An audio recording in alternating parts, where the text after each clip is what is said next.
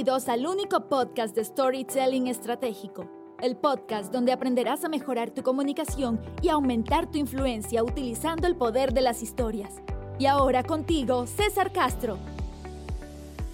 Muchas gracias por estar compartiendo conmigo aquí en otro episodio más del podcast.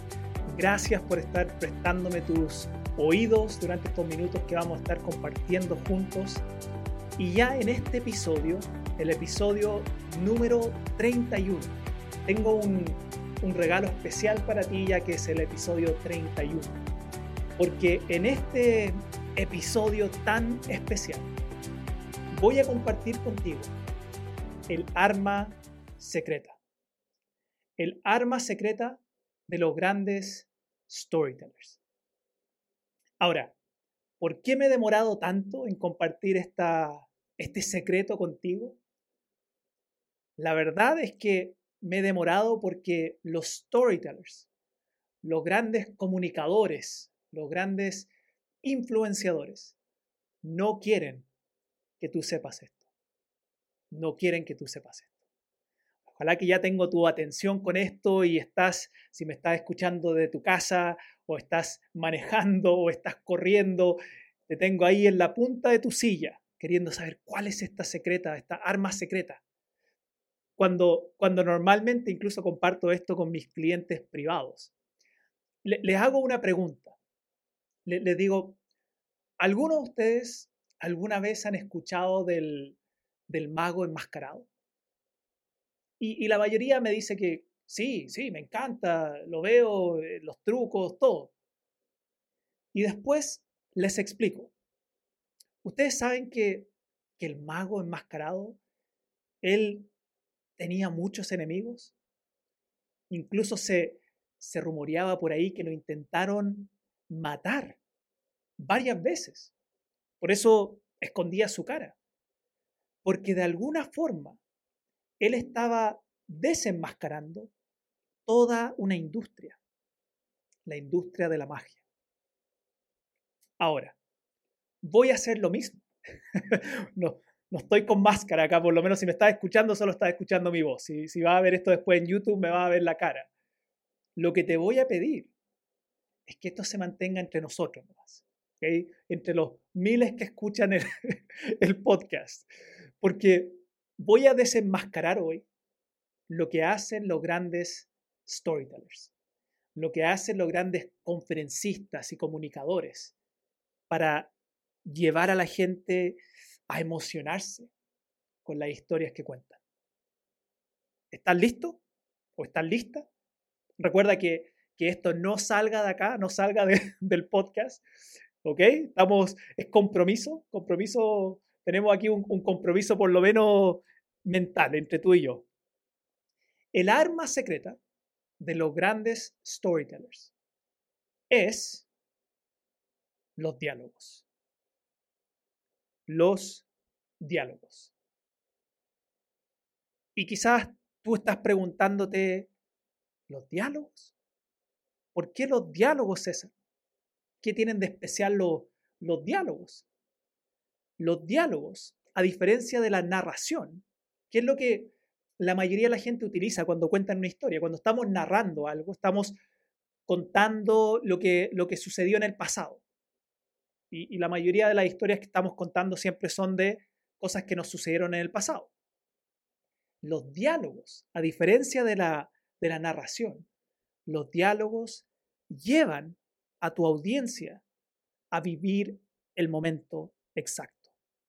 Es como que detiene, cuando tú metes un diálogo en una historia, es como que detienes el reloj y te hago viajar en el tiempo como si tú estuvieras literalmente ahí. Y ese es, ese uno de los grandes, uno de los grandes objetivos cuando, cuando tú quieres contar una, una buena historia. Uno de los, de los grandes objetivos que tiene una historia es que la gente no solo, no solo te escuche con atención, sino que vivan ese momento con emoción. Porque si tú logras que alguien viva ese momento contigo, por ende vivan esa historia, tú aumentas drásticamente la probabilidad de que recuerden esa historia. Piénsalo. Si, recuerdan un día, una semana, un mes o incluso un año después, recuerdan tu historia y lo que tú obviamente comunicas en ella. Por eso hablamos aquí de storytelling estratégico, porque siempre la idea es comunicar algo de valor dentro de ella. Vas a tener más influencia y más impacto para las personas que te están escuchando, para las personas que escucharon esa historia. Entonces la clave, la clave aquí es cómo tú mezclas, cómo mezclas la, la narración, que es lo que típicamente utilizamos, con los diálogos. Y no hay una regla de porcentajes. No, no te voy a poder decir tienes que usar el 40% del tiempo diálogos o el 50%. No soy tan tajante en eso. Lo que sí te puedo dar como sugerencia es que utilices los diálogos dentro de tus historias en los momentos donde tú quieras generar mayor conexión y quieras evocar mayor emoción. ¿Ok? Voy a repetir esto para que te vaya quedando tatuado, pues te voy a dar un ejemplo, pero quiero que esto lo vayas entendiendo. ¿Cuándo usar diálogos? Aun cuando no hay una regla de porcentajes, sí, la sugerencia mía es que utilices los diálogos en esos momentos de tu historia donde tú quieres generar mayor conexión y donde tú quieres evocar de, tu audiencia, ¿no? generar mayor emocionalidad generar esa, emocionalidad. Recuerda cómo usé los diálogos cuando comencé incluso este, este episodio. En vez de solo narrarte lo que normalmente me pasa con mis clientes privados, lo del mago enmascarado, te llevé al momento, te llevé al momento. ¿Y cómo lo hice? Utilicé diálogos. Que te voy a dar un ejemplo. Si, si yo solamente hubiera usado la narración, cuando comencé este episodio, hubiera sonado así hubiera dicho algo así. Eh, normalmente con mis clientes privados, siempre les pregunto si conocen al mago o han escuchado del mago enmascarado. Y, me dicen que sí, me responden normalmente que sí. Y ahí les explico de que el mago enmascarado tenía muchos enemigos y que incluso lo, habían tratado de, matar y por eso él usaba, usaba máscara porque estaba desenmascarando toda una industria. Lo que acabo de hacer ahí es narración. Y, puede ser que ah, te generó algo de interés, pero fíjate la diferencia cuando ahora transformo esa narración en diálogo. Y digo así, normalmente con mis clientes privados les, les hago una pregunta. Les digo, ¿alguno de ustedes alguna vez han escuchado del, del mago enmascarado? Y, la mayoría de las veces mis clientes me dicen, sí, sí, yo he escuchado de él, oh, sí, me encanta, me encanta cómo él muestra todos los trucos, aprendido. Y de ahí les explico. Y les digo, ustedes saben que, que él tenía muchos enemigos. Incluso se, dice por ahí que, que, lo intentaron matar varias veces. Por eso usaba esa máscara. Porque de alguna forma él estaba desenmascarando toda una industria la industria de la magia. Fíjate la diferencia, y quiero aquí que tú te, te conectes con lo que te genera a ti, la diferencia de la narración y la diferencia del diálogo. En un lado, te ayudó igual interesante que comience su episodio de esta manera, pero fíjate que con el diálogo, o el segundo, tú en un momento te olvidaste como que yo te estaba contando una historia y te metiste, ojalá idealmente te, hayas visto como si eras mi cliente privado y que yo te estoy contando esto del, del mago enmascarado. Y esto es lo importante. Cuando queremos que la gente se conecte más, incluso se emocione más con ciertos momentos de nuestra historia, insertamos diálogos. Y, en una historia normalmente hay, tres tipos de diálogo. Esto lo voy, a, lo voy a ir pasando rápido porque para mí lo más importante en este episodio es que te quede claro la importancia de utilizarlos. Pero hay tres tipos de diálogos que podemos utilizar en una historia. primer tipo de diálogo es lo que llamo el diálogo conversacional, que este es como el, el diálogo típico, si es que alguien utiliza un diálogo en una historia, normalmente utilizan este, y, y con poca frecuencia, ojo, con poca frecuencia, que el diálogo de conversación con otra persona. Cuando tú estás, por ejemplo, hablando con, un amigo Y, si estoy contando una historia, puedo decir, iba caminando por la calle y me topé con, con Juan y le dije, hola Juan, ¿cómo estás? Y Juan me dijo, César, bien, no, hace tanto tiempo que no te, visto, no te he visto. Ese es un diálogo conversacional, diálogo entre una persona y otra. Segundo tipo de diálogo que podemos usar en las historias son los diálogos internos. Y esto tiene que ver más con las conversaciones que tenemos en nuestra mente y, los diálogos internos que pocas veces los utilizamos. Te, voy a decir que de todas las historias que escucho de gente que, incluso dice que son grandes storytellers, pocas veces utilizan estos diálogos internos, que son los diálogos más comunes que tenemos. Si, si te digo, iba caminando por la calle y, de repente me topé con, con Juan y, y, yo decía, wow, chuta, ojalá que Juan no se moleste conmigo porque no lo he llamado hace como un año y ahora me estoy, hola Juan, ¿cómo estás? Que ese pequeño diálogo interno de que ojalá Juan no se moleste conmigo, te estoy llevando ahora a conectarte mucho más, porque te estoy llevando a mi mundo interno. Y siempre, siempre, siempre cuando queremos hablar de diálogos, hay diálogos internos. Si a veces en una historia puede ser que, que no exista un diálogo con otro. Puede ser. Pero diálogo interno constantemente. Si ustedes han visto antes la película del, del náufrago con Tom Hanks, donde él está en una isla solo con una pelota, esa historia, esa, esa película completa, se basa en un diálogo interno. Él no está teniendo diálogo con otro ser humano. Todo el tiempo él está hablando con una pelota, está hablando con, con, su cabeza y se está imaginando cosas. Y, y, arman toda una película, incluso creo que ganó hasta el Oscar con esa película, en base a un diálogo interno. Tercer tipo de diálogo es el diálogo proyectado. Y, este es uno de mis favoritos, porque el diálogo proyectado te permite también, eh, y quizás lo voy a hablar esto en algún episodio en el futuro, encontrar los momentos de humor dentro de tus historias, porque el diálogo proyectado es cuando tú proyectas justamente el diálogo eh, en otra persona, proyectas lo que otro te podría estar diciendo o pensando. Entonces, por ejemplo, voy a regresar al, a este, a este caso de, Juan, ¿no? Voy caminando por la calle, me topo con Juan y, y, cuando Juan me saluda, yo, quedo pensando y, me imaginaba, decía, Juan debe estar diciendo, ah, de nuevo me tengo que topar con este tipo, César, que no me ha llamado hace como un año y ahora me viene a sonreír. Lo que yo acabo de hacer ahí es proyectar diálogos.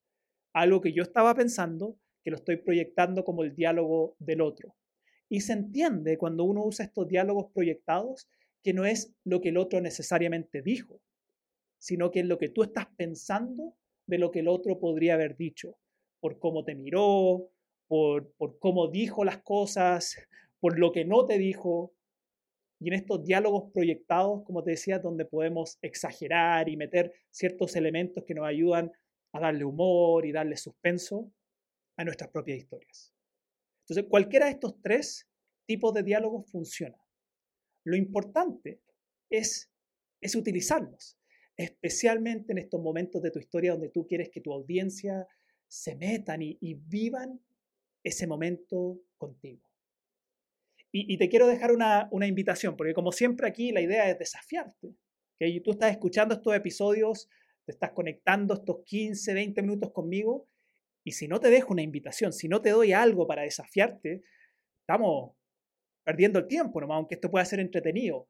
Lo que yo busco con estos episodios y con todo lo que entrego a través de mis redes sociales, a través de mis cursos, lo que busco es no solo entregarte información, sino ayudarte a generar una transformación. Si no logro que tú empieces a implementar esto en tu propia vida, en tus propias historias, en tus propias presentaciones, entonces no estamos generando una transformación, solo te estoy entregando información. Y lo realmente valioso no es solo la información, sino es lo que tú puedes hacer con esa información y por ende la transformación. Y aquí viene la invitación de transformación. La próxima vez que tú estés preparando una historia para una presentación, para una reunión, para un pitch de venta con tu cliente, para lo que sea, la próxima vez que tú estés preparando una historia, quiero que te hagas tres preguntas. Primero, ¿estoy usando diálogos? Esa es la primera pregunta. La mayoría de los casos, la mayoría de las veces, te va a dar cuenta que no. Porque yo me he encontrado que en, el 80, 90% la gente no usa diálogos cuando están contando historias y se están perdiendo un arma secreta, poder, poder, así, potentísima, poderosísima, iba a decir, no sé si esa palabra existe, pero muy, muy poderosa. Entonces, primera pregunta, ¿estoy usando diálogos? Segunda pregunta, ¿qué tipo de diálogos voy a usar? Diálogo conversacional, diálogo interno, diálogo proyectado. Y tercero, ¿dónde voy a agregar más diálogos para darle más vida a mi historia? Esas son las tres preguntas que quiero que te hagas en tu próxima historia que estés armando para una presentación, para una charla, para una reunión. ¿Estoy usando? ¿Qué tipo de diálogos puedo usar? ¿Y dónde agrego estos diálogos para así darle más vida a mi historia? Gracias por haber compartido conmigo estos 15, 20 minutos, no sé, yo me pongo a hablar nomás, ni sé cuánto tiempo, a veces cuando ya termino de grabar me doy cuenta que llevamos 20 minutos. Y, y quiero sí que estés atento o atenta, porque en marzo, en marzo voy a estar lanzando un mini curso gratuito.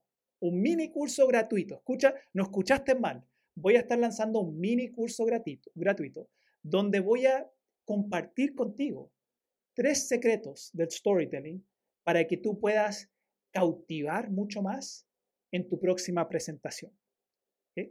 Fíjate, mini curso gratuito para que tú aprendas tres secretos del storytelling que te van a ayudar a cautivar mucho más en tu próxima presentación.